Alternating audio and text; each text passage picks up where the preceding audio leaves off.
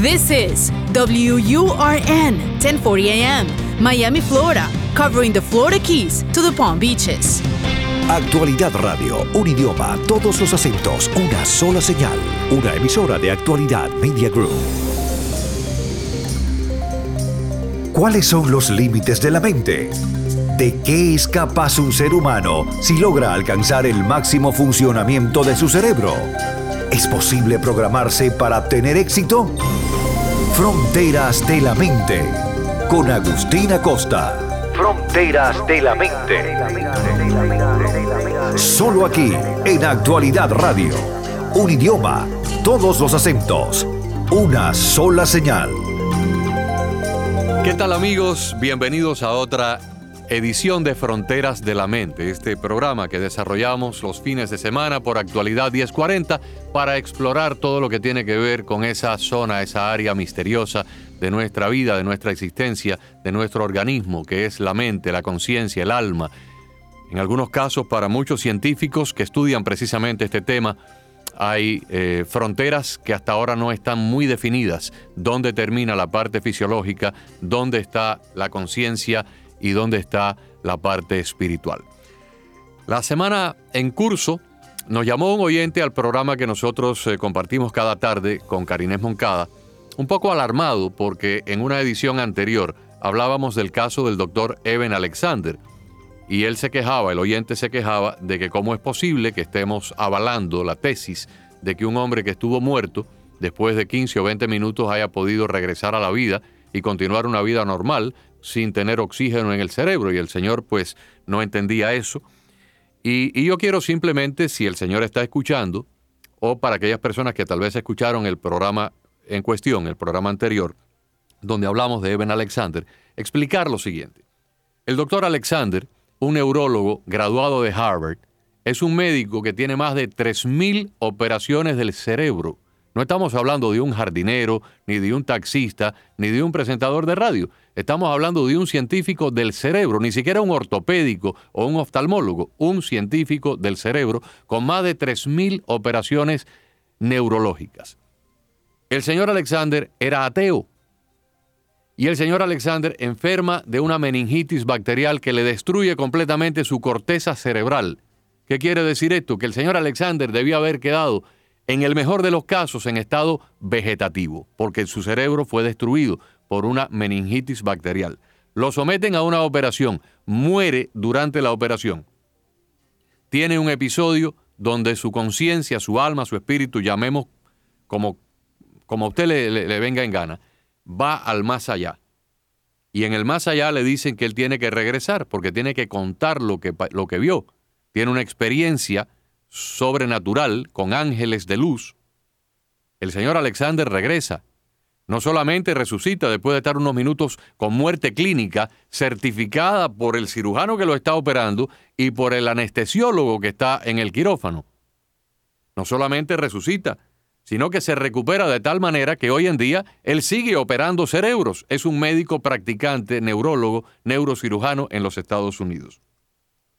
Por lo tanto, cualquier interpretación que pueda dar algún oyente que esté en desacuerdo con esto, yo no tengo nada que ver. Llame usted directamente al doctor Alexander y si usted quiere tildarlo de mentiroso, bueno, eh, los médicos y todo el personal clínico del hospital donde él trabajaba, que a su vez fue el hospital donde lo operaron, han dado testimonio de que el caso no tiene explicación bajo la medicina moderna. Además de eso, el doctor Alexander ha regresado y ha escrito no uno, sino dos libros donde plasma su experiencia. El primero se llama Proof of Heaven, la prueba del cielo. Y el segundo, Map of Heaven, el mapa del cielo. Y ahí está la lectura por si alguien lo quiere leer. Hoy vamos a hablar de otros casos, vamos a ver hasta dónde el tiempo nos permite, porque está el caso de Anita Morjani y su curación misteriosa de cáncer. Anita Morjani nació en la India, mejor dicho, de padres indios o hindúes, pero nació en Singapur. Su abuelo paterno fue un comerciante de textiles, propietario de un negocio en Sri Lanka, y por eso su, padre y su abuelo tuvieron que viajar por muchos lugares y Anita nace en Singapur. Sin embargo, aprende a hablar cantonés porque muy niña, tenía apenas dos años de edad, cuando la familia se estableció en Hong Kong, en China. Sus padres la enviaron a un colegio católico, allí en esa colonia británica en esa época, pero en la casa practicaban la religión hindú. Y Anita crece dentro de una dualidad entre las enseñanzas católicas y las enseñanzas de la reencarnación, el karma y todo lo pertinente a la religión de sus padres. En abril del 2002, Anita se había convertido en una exitosa ejecutiva empresarial y en ese momento empieza a enfermar y su médico le diagnostica un linfoma de Hodgkin, un agresivo tipo de cáncer que ataca el sistema linfático. Cuatro años más tarde, en el 2006, a pesar de numerosas terapias, sus tumores han avanzado significativamente y ya estaba confinada a una silla de rueda, necesitando un tanque de oxígeno para respirar. En febrero del 2006 cae en coma y los médicos le dicen al esposo que le quedan apenas 36 horas de vida. Escuchamos el resto del relato en la voz de la propia señora Anita Morjani. Dice así.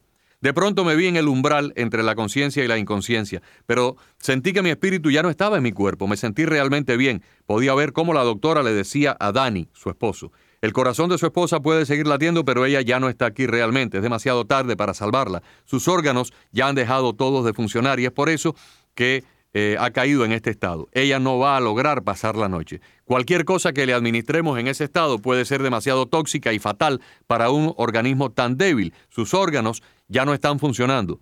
Mi madre y mi esposo parecían tan asustados que les dije, no lloren por mí, yo estoy muy bien, me siento bien. Pensé que les estaba diciendo esas palabras en voz alta, pero me di cuenta que no me escuchaban porque nada se escuchó, no tenía voz. Quería abrazar a mi madre y a mi esposo, consolarlos, decirles que estaba bien, pero mi cuerpo estaba tendido sobre la habitación, yo estaba flotando sobre el mismo, pegada al techo. Todavía estaba consciente y lúcida de cada detalle que se desenvolvía a mi alrededor.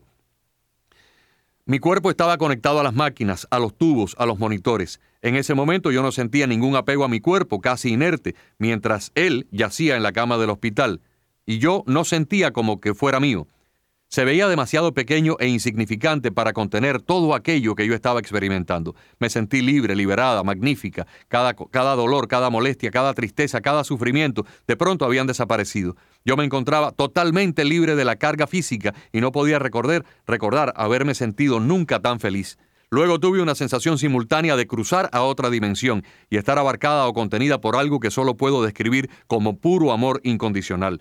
Pero inclusive la palabra amor no le hace justicia. Era la más profunda forma de dar amor que nunca antes había experimentado. Iba mucho más allá de cualquier forma de afecto físico que podamos imaginarnos. Y era incondicional, era mío, sin importar lo que hubiera hecho jamás. No tenía que hacer nada o comportarme de cierta manera para merecerlo. Ese amor era para mí sin nada que importara. Me sentí completamente bañada y renovada en esa energía, en esa luz que me hacía sentir como si yo perteneciera a todo el universo como si finalmente hubiera llegado después de años de lucha, de dolor, de ansiedad y de miedo. En ese momento de su experiencia, Anita relató que se sintió conectada a algo muy difícil de explicar simplemente porque no hay palabras adecuadas. Y sigue diciendo, muchos seres que ya habían muerto, incluyendo a mi padre y a mi mejor amiga, que habían fallecido previamente de cáncer, se acercaron, me rodearon, no reconocí a los otros que estaban allí, pero también me amaban mucho y me protegían. También experimenté una claridad extrema del sentido de la vida, del esquema magnífico de las cosas y por qué era que yo tenía el cáncer. Entendí también que la vida es un regalo y las posibilidades asombrosas que nosotros como seres humanos somos capaces de realizar durante nuestra existencia. Descubrí que somos nosotros mismos con nuestro amor, actitud y energía los que instalamos en el cielo o en el infierno en la tierra. Así que mi nuevo propósito ahora sería vivir el cielo en la tierra usando esta nueva comprensión y también de compartir ese conocimiento con el resto de la gente.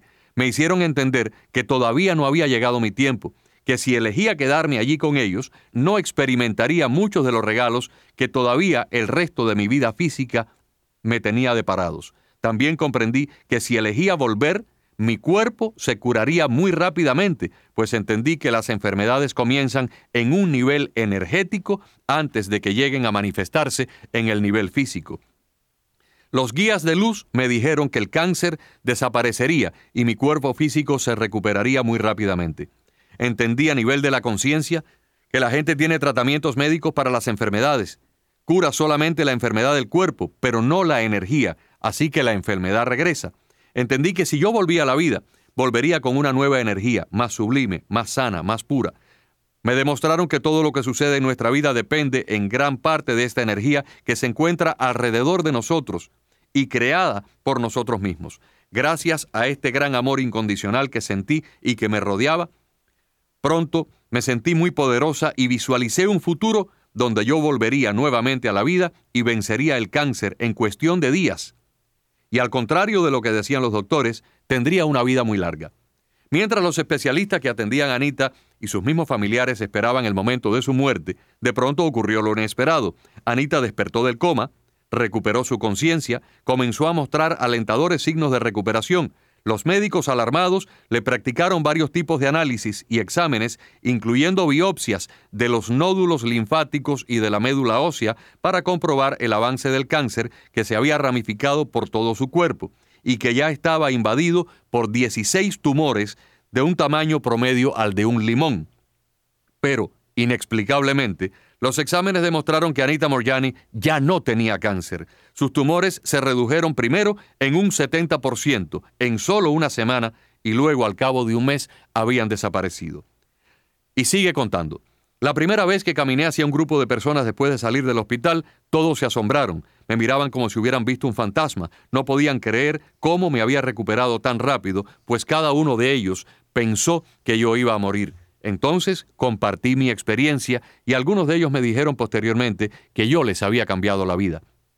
Amigos, el caso de Anita Morjani no puede ser explicado por la ciencia médica, como tampoco pueden ser explicados los demás casos de médicos que han muerto, como el doctor Eben Alexander, o el próximo que vamos a compartir con ustedes, el del doctor Rajiv Party o los casi 15 millones de casos de personas que han tenido experiencias similares en los Estados Unidos. La doctora Mary Neal, que falleció ahogada en un río de Chile donde fue a practicar el deporte del kayaking, junto a su esposo, que también es médico, y después de casi 45 minutos de que su corazón y sus pulmones habían dejado de funcionar, resucitó a la vida y hoy en día sigue siendo una cirujana exitosa de la columna vertebral. El caso de Rajiv Party lo compartimos a continuación. Nacido en la India, se graduó de medicina en su país natal y luego continuó estudios de posgrado médico en Gran Bretaña. Al trasladarse a los Estados Unidos, ya el doctor Party tenía una especialidad en pediatría. Sin embargo, cuando llegó a California, quiso hacerse anestesiólogo. Siempre ha sido un hombre de ciencia y un excelente profesional.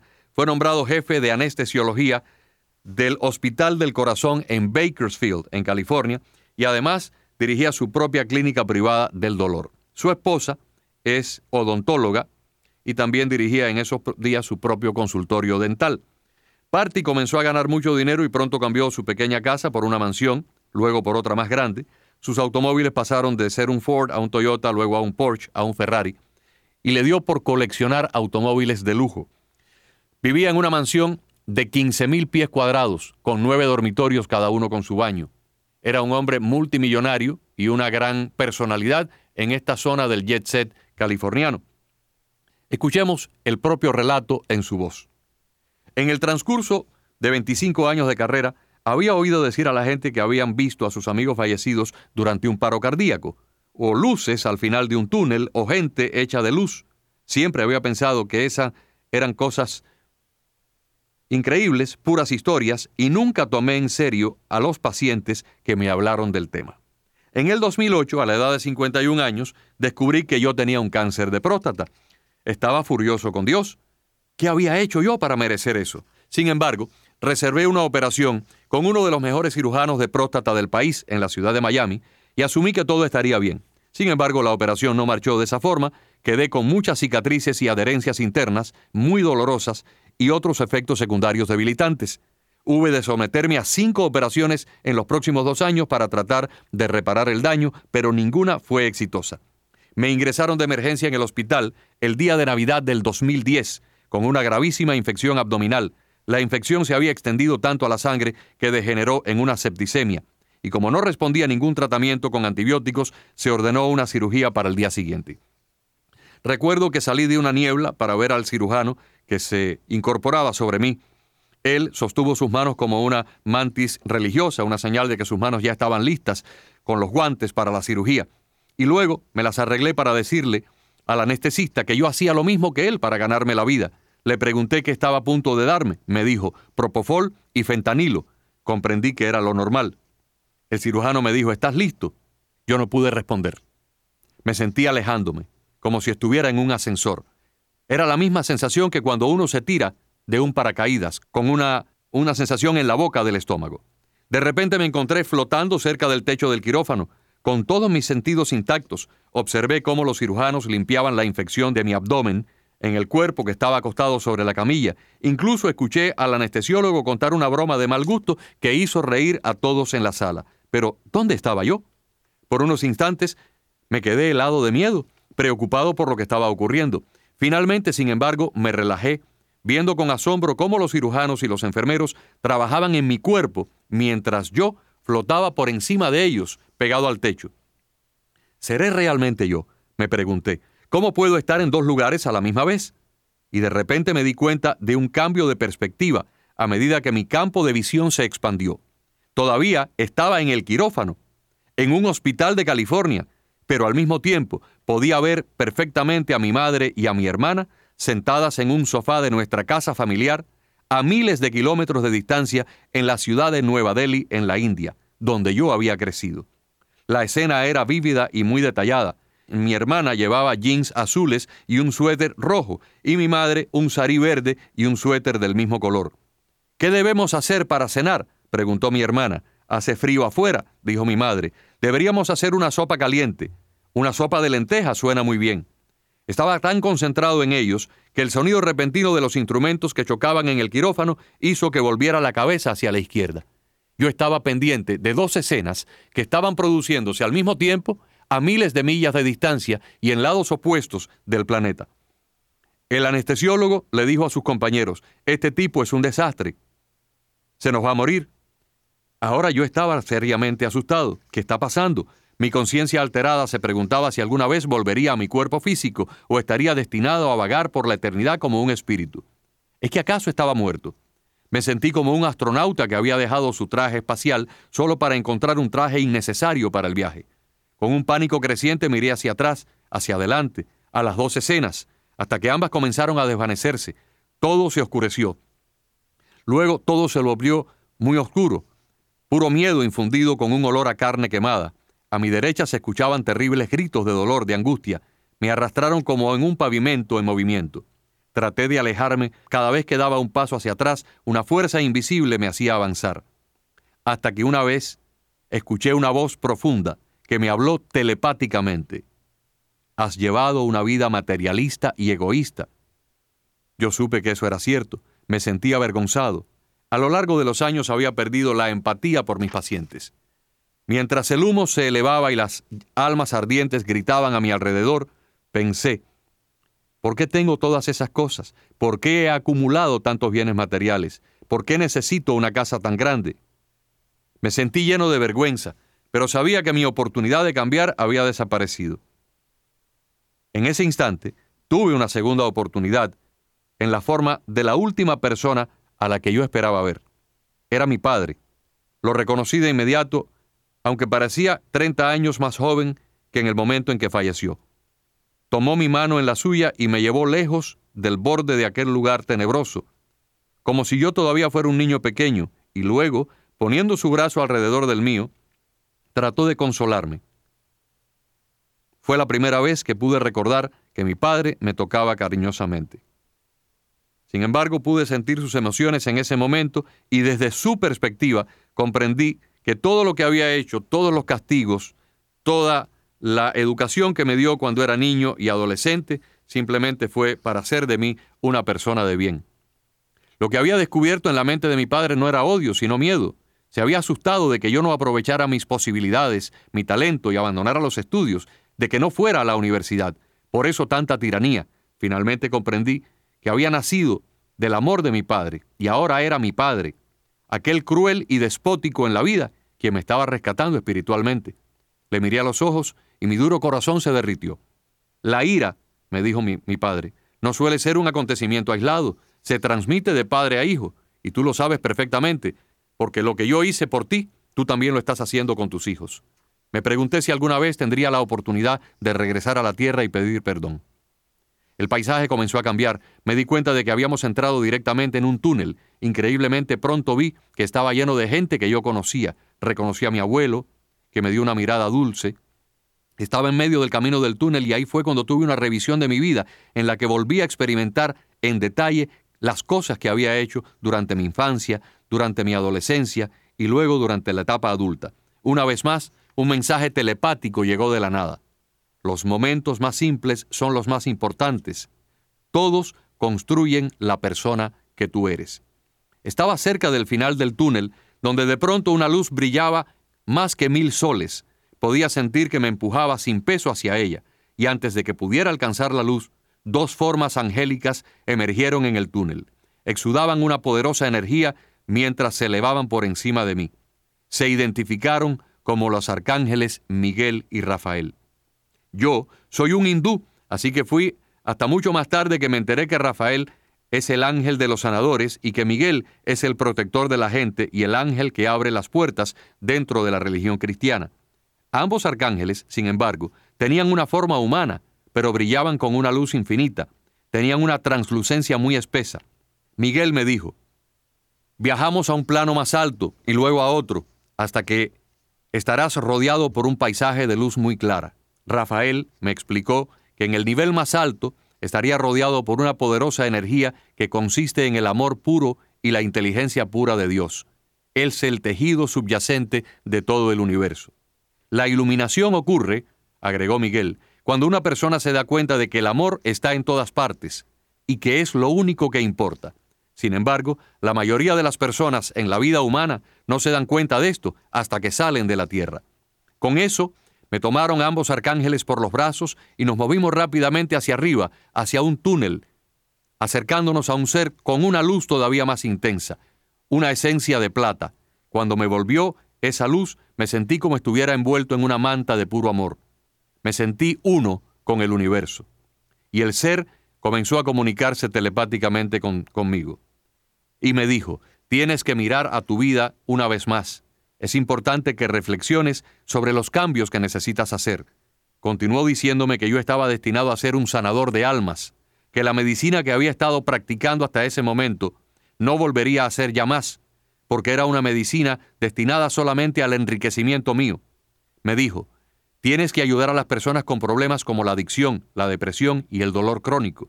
Ya no serás más un anestesiólogo, en lugar de eso, te convertirás en un practicante de la medicina espiritual para lograr curaciones milagrosas basadas en la conciencia.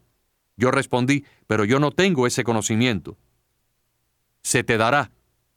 No sé cuánto más tiempo permanecí con el ser, pero mi salida fue repentina y de pronto caí a través de una niebla blanca. Por primera vez mis ojos empezaron a doler, los cerré y cuando desperté estaba en la sala de recuperación. Escuché la voz del anestesista que me preguntó, ¿cómo te sientes? Debo haber, haberme quedado atónito porque yo no le respondí. El anestesista se inclinó una vez más y le dije débilmente, te vi durante mi cirugía, dejé mi cuerpo, floté sobre el techo y desde allí observé todo lo que estaba ocurriendo. Me respondió con gran desinterés, interesante, y en pocos segundos se marchó y nunca regresó, igual que hice yo con mis pacientes cuando ellos me decían haber tenido experiencias similares. Amigos, la Biblia dice, por sus frutos lo reconoceréis. Después de recuperarse durante varios días en este hospital, y cuando ya tuvo cierta fortaleza, el doctor Rajiv Party fue dado de alta. Inmediatamente que llegó a su casa, llamó a su esposa que era dentista, o que es dentista, y le contó lo que le había pasado. Y de pronto Rajiv Party se dio cuenta de que había adquirido en el viaje al más allá un conocimiento médico a nivel de psiquiatría, de neurología y de psicología, que nunca antes tuvo, porque además nunca pasó por ninguna academia de medicina para esas especialidades. Recordemos al comienzo de la historia que cuando él se graduó de medicina en su país, en la India, fue a Gran Bretaña, donde cursó estudios de pediatría, la especialidad que tiene que ver con niños. Y luego, cuando llegó a los Estados Unidos, estudió anestesiología. O sea, se hizo médico anestesista y era lo que hacía. Enseñaba clases de anestesia en una universidad, tenía su consulta como anestesiólogo y era el jefe de la eh, de un hospital, jefe de la sección de anestesiología de un hospital en Bakersfield, en California. Pero nunca estudió neurología, ni psiquiatría, ni psicología. Y sin embargo, de pronto, en ese viaje al más allá, en ese contacto sobrenatural con estos seres angélicos, se le impartió todo este caudal de conocimiento que sin duda hubiera tomado varios años en poder aprenderlo en una escuela médica. En pocas semanas, después de salir del, hospital, después de haber sido dado de alta, Rajiv Party vendió todos sus automóviles, su mansión, su colección de arte, cerró su práctica privada, renunció a su cátedra en la universidad y renunció a la posición que tenía como anestesiólogo en ese hospital. Durante un tiempo su esposa lo apoyó económicamente hasta que él pudo establecer una nueva práctica médica para curar a la gente a través de la meditación y de la medicina holística alternativa, tal como le ordenaron en su viaje al más allá. Y hoy en día, eso es lo que hace el doctor Rajiv Party. Ya no practica pediatría, ya no practica anestesiología, sino que ahora trata de curar la conciencia, porque hay una directa relación entre las enfermedades psicosomáticas, la bipolaridad, la depresión, la ansiedad, el insomnio, el alcoholismo y también otras manifestaciones que no tienen que ver con esto, pero que sí eh, podemos describir como desórdenes de, de conducta. La adicción a los narcóticos, la infidelidad, la adicción por el juego, la adicción por la pornografía, que según nos cuenta el doctor Rajiv Party en su libro, tienen una directa conexión con un estado de conciencia que luego se manifiesta creando estas enfermedades. Enfermedades del alma, de un alma que está enferma y que luego tiene una repercusión o una manifestación en el cuerpo físico. Nos explica el doctor Party en su libro que muchas enfermedades que los médicos y los psiquiatras hoy tratan con medicamentos, con pastillas, realmente no se curan de esa forma, sino se curan solamente reordenando los niveles energéticos de la conciencia. Es un área muy complicada. La semana pasada conversaba yo con el doctor Heriberto Ortiz, un psicólogo con más de 20 años de experiencia y un hombre que está siempre eh, en contacto con los últimos acontecimientos, descubrimientos y nuevas hipótesis que van surgiendo en este campo de, la medicina, en el campo de la psicología, de la psiquiatría. Y me decía Heriberto, todavía nuestra especialidad está en su infancia, porque cada vez más nos encontramos con fronteras que nunca antes habíamos visto y que demuestran la interconexión de la ciencia tradicional con la espiritualidad, donde la conciencia y el espíritu se interconectan, se dan la mano en áreas que hasta ahora no hemos logrado entender. Ojalá que el programa haya sido de la, del agrado y del interés de ustedes. Perdónenme que haya hablado con mucha rapidez, porque si no lo hacía no podríamos haber eh, llegado al final de todas estas cosas que son tan fascinantes y que por lo menos nos ayudan a entender que las fronteras de la mente todavía siguen siendo un gran misterio para los científicos modernos. Gracias por la sintonía. Fronteras de la Mente con Agustina Costa. Fronteras de la Mente.